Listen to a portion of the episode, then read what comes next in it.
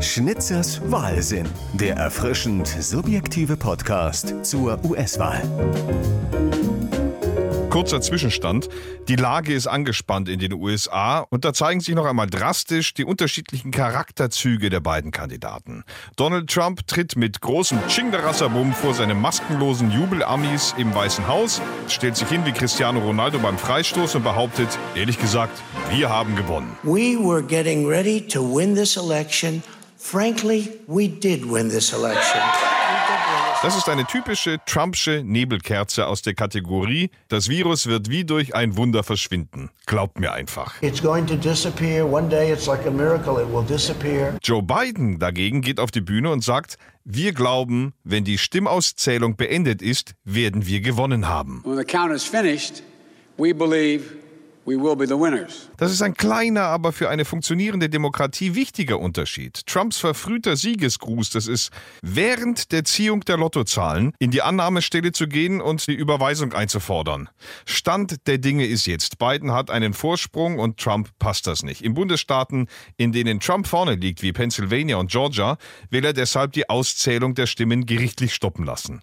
In Nevada und Arizona dagegen liegt er hinten. Da will er, dass weiter ausgezählt wird. In Wisconsin hat er einen, wie es aussieht, uneinholbaren Rückstand von 20.000 Stimmen auf Biden. Da will Trump eine Nachzählung der Stimmen erzwingen. 2016 hatte Trump in Wisconsin noch gewonnen.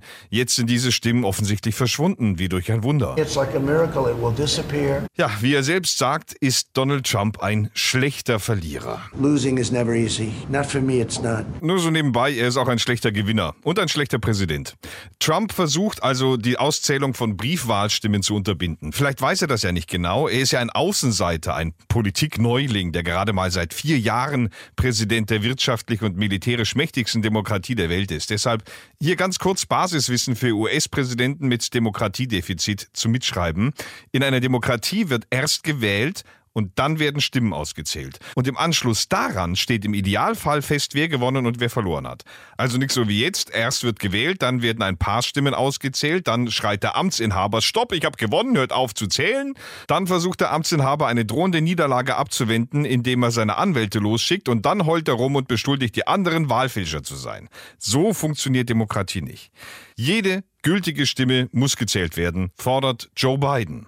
Every vote must be counted. Niemand werde den Amerikanern die Demokratie wegnehmen. No one's going to take our democracy away from us. Not now, not ever. Ja, aber versuchen kann man es ja, denkt sich wahrscheinlich Trump.